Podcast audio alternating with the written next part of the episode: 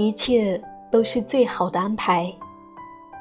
所有的丢失，都是为了真爱之物的来临而腾出位置；所有的支离破碎，都是为了来之不易的圆满。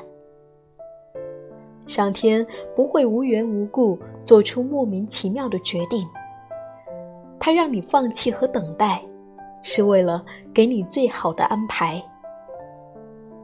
所有的欺骗、侮辱和伤害，只是这个世界温柔补偿的序曲。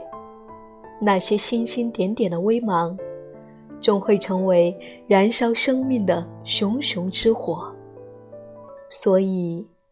一切都是最好的安排。